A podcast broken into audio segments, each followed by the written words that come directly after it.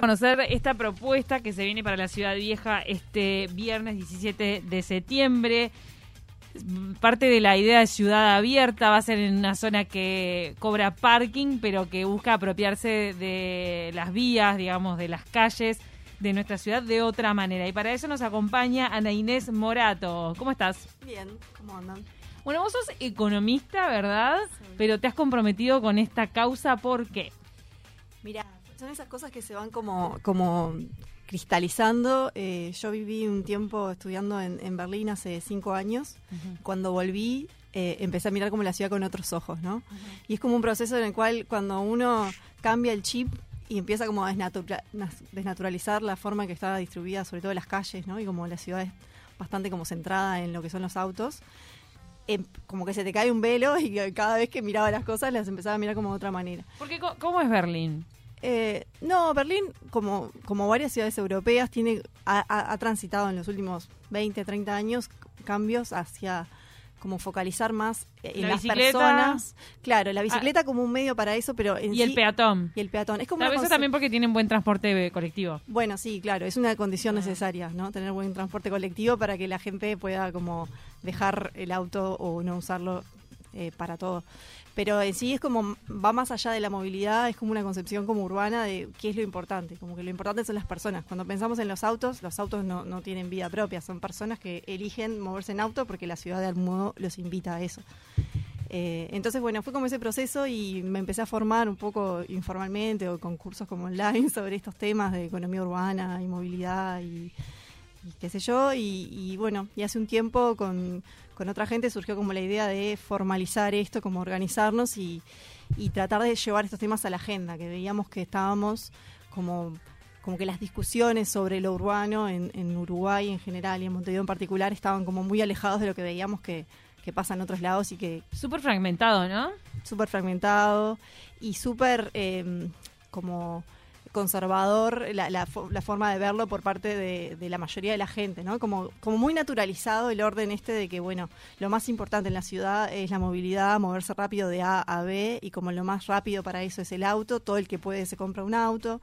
De hecho, en los, últimos 20 años que la economía creció muchísimo, eh, el parque automotor en Montevideo se duplicó y eso muestra que muestra por un lado un tema cultural de como la aspiración es a tener un auto, pero también muestra como algo que parte de lo material, que es que no tener auto muchas veces en la ciudad, como está diseñada, se transforma en una privación.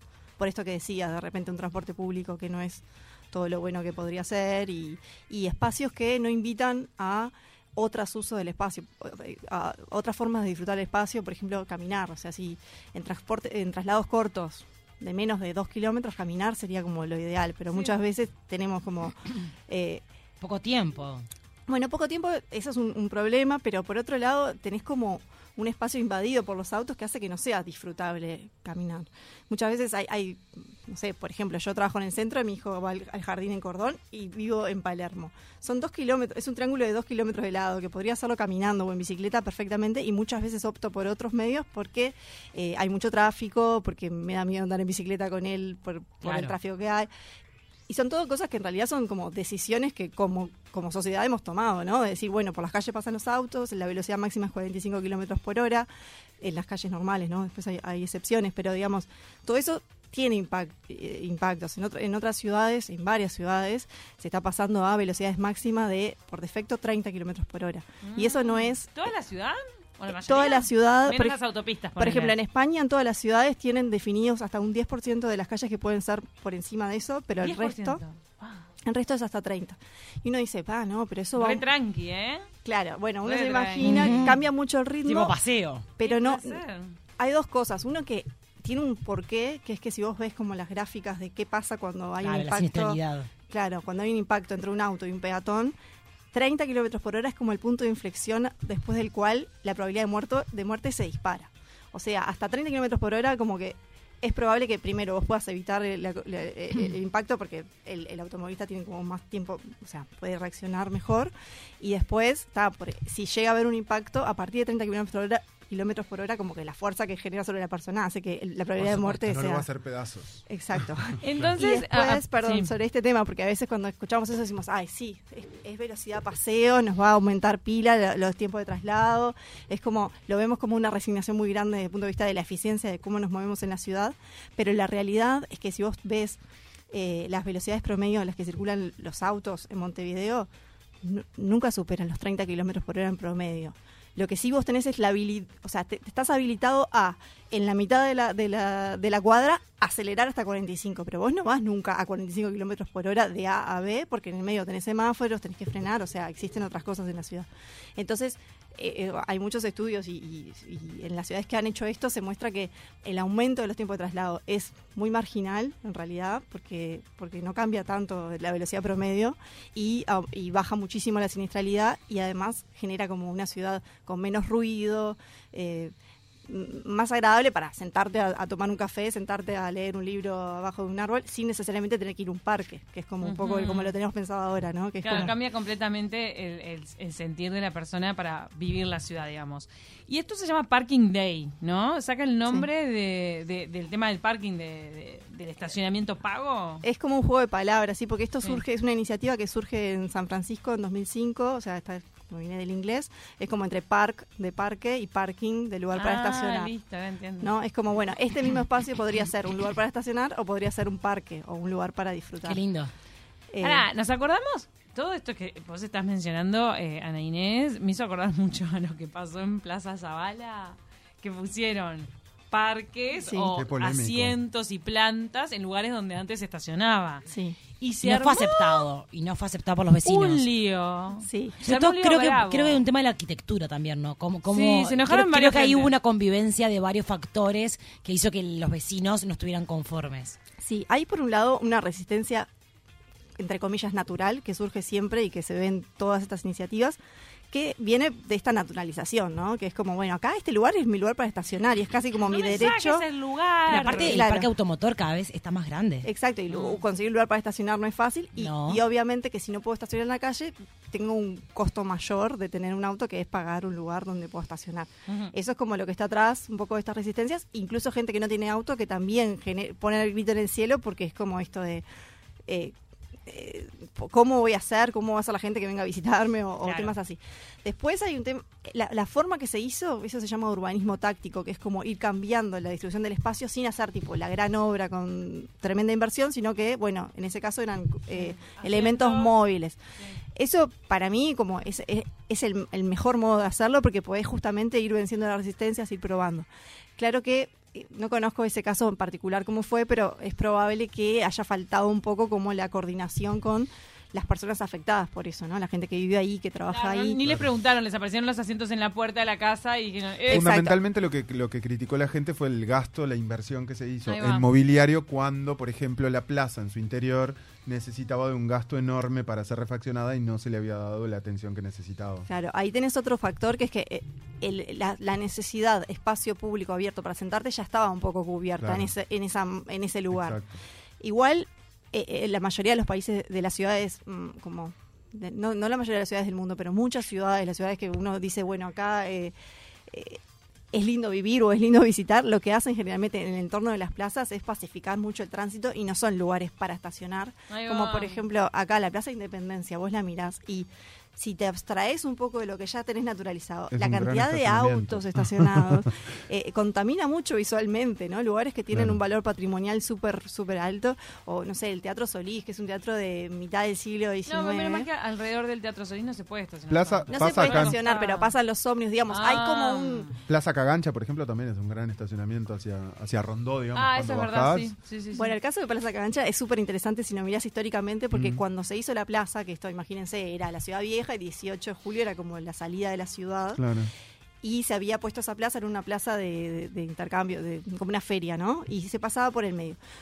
Al principio del siglo XX se cambió y era una plaza común, como uno se imagina. O sea, había que bordear la, la plaza para atravesar el 18 de Claro. julio. Esa experiencia duró 20 años porque justo fue ahí en, el- en la década del 20, como la irrupción de los autos y como empieza como a ganar esta racionalidad que tenemos hoy de acá lo más importante en una ciudad es ir rápido de un punto a otro Claro. y ahí se, se vuelve a cortar, ¿no? Entonces si uno ve como la, la- la foto a lo largo del tiempo es como súper interesante. Y hoy, si te paras en la columna de la Plaza Cagancha, que es como también una cosa que viene de después de la Guerra Grande, ¿no? Como que tiene un valor patrimonial grande, está como en el medio de los ómnibus y los autos y los Ahí taxis. sí.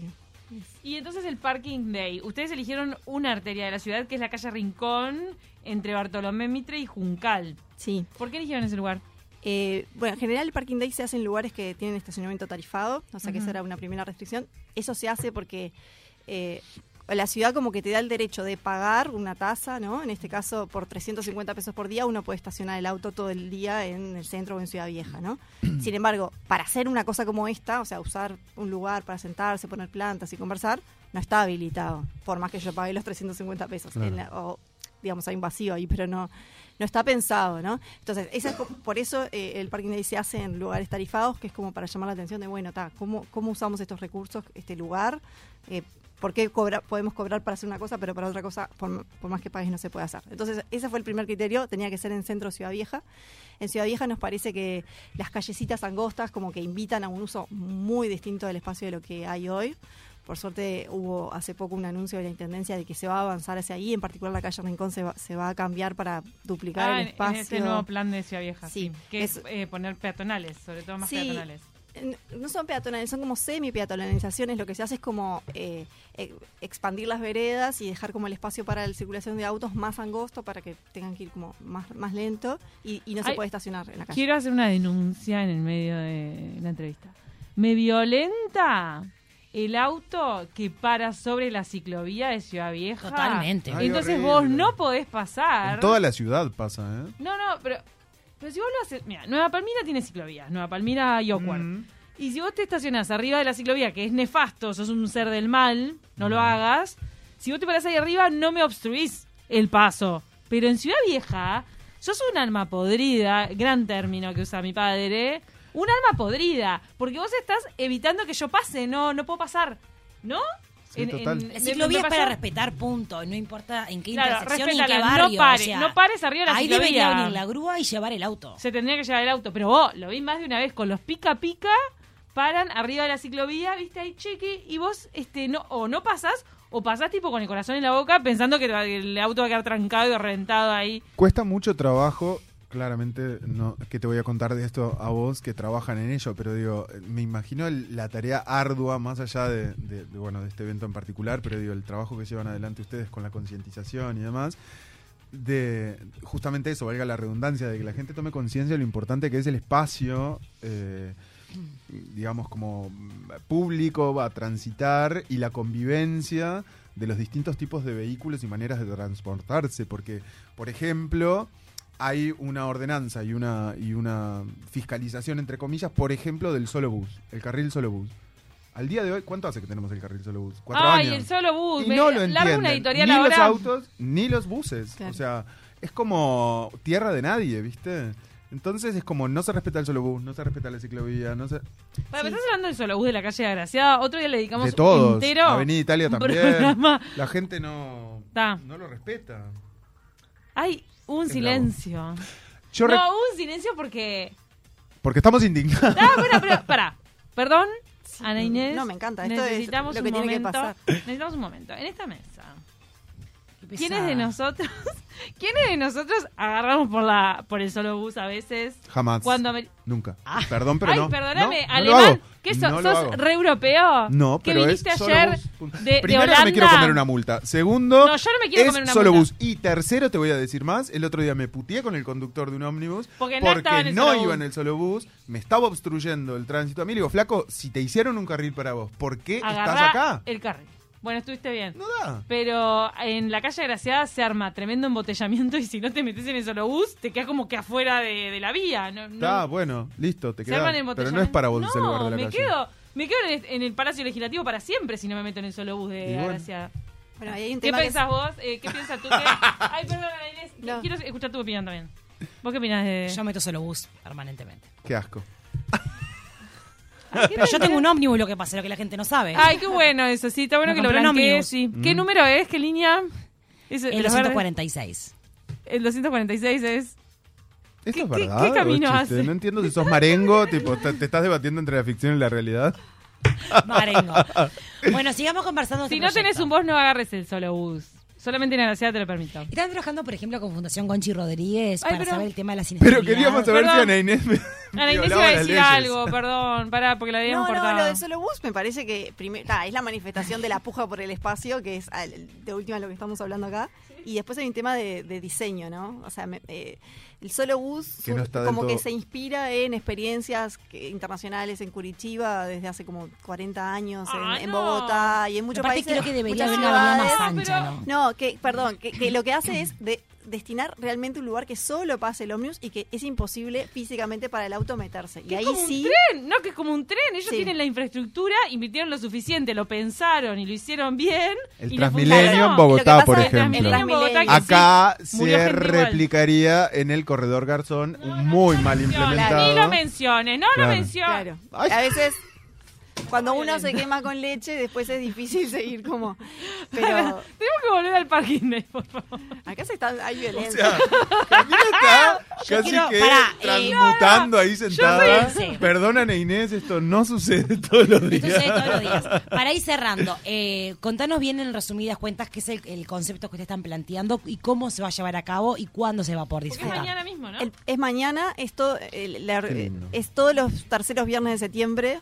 Desde 2005 se ha venido haciendo, en este caso es mañana, 17 de es lindo septiembre. porque es con la primavera. Claro, acá justo nos, nos viene bárbaro porque uno empieza como a disfrutar la ciudad y a prepararse para, para la, la época linda que se viene. Eh, pero básicamente es eso, es tomar, vamos a, a estar tomando uno o dos estaciona- lugares de estacionamiento ahí en Rincón, eh, más o menos enfrente de donde saca la, la cédula para que la gente eh, se Sí, la imagine dónde dirección es. Eh, y vamos a estar eh, generando un espacio alternativo, con vamos a poner bastante verde, música, lugares para sentarse, para jugar. Ahí va, ustedes ponen, digamos, lo que es la ambientación inmobiliario. La gente se puede acercar también con su sí. silla, por ejemplo. Sí, o- podría. No va a haber tanto espacio, pero Claro. podría, sí, están todos bienvenidos. Sobre todo nos interesa como generar el debate, conversar. Eh, Va a haber música, es como para, para apropiarse un poquito de esa calle. exacto, y generar una cosa distinta y que, Que que la gente alguna gente pueda pensar, bueno, si no tuviéramos todo el espacio destinado a los autos, se podrían hacer estas cosas Claro. como más extendido en la, La, ciudad. la intendencia les dio para adelante todas las habilitaciones. ¿Todo bien? Eh, en realidad, este tipo de iniciativa se basa un poco en una cosa que es un vacío en la normativa, Claro. que es, porque yo no- lo que estamos organizando no es un evento público, no es que vamos a, a cerrar la calle ni a contra- ni a llevar este no sé, ni no es un toque de una banda, es como No. un es- Una reutilización del es una reutilización, vamos a pagar lo que sale estacionar esos dos autos, que son 700 pesos en, en el día. Y, y bueno, vamos a estar haciendo eso. eh, Ay, bueno, pero me parece Qué lindo, muy lindo. qué lindo, está Bueno, mañana están todos invitados. se todos pueden todas. acercar de 9 a 14. Eh, La idea vamos a estar, sí, entre las 9 y las 14 con eso armado y ta, es eso, la idea es conversar y mm, el que quiera sentarse un rato, la sa- salida del almuerzo de la gente que trabaja en Ciudad Vieja, darse Buenísimo. una vuelta. Calle Rincón entre Bartolomé Mitre y Juncal. Y ¿Y cómo la pueden seguir en redes sociales al Parking Day? Estamos en Twitter y en Instagram. eh, en realidad ese, ese es el, el Twitter y el Instagram del colectivo que es Ciudad Abierta Ciudad Abierta. UI. Eh, nos encuentran ahí y ahí ven todos los detalles. Gracias. Muchas Gracias a por la Inés. invitación. Éxitos y que sea el primero de muchos, que sea Ojalá un que inicio sí, de un lindo y camino. que el a año que viene haya muchas muchas Exacto. intervenciones como esta. Nos mandaron acá gracias. que en Río de Janeiro ah, está el BRT que va desde la barra de Tijuca hasta el aeropuerto, tiene un carril y Claro. son buses dobles. Es un placer viajar ahí. Bien. Nosotros no lo pudimos hacer algún día, hay que, hay que proyectarlo, hay que visualizarlo como sociedad.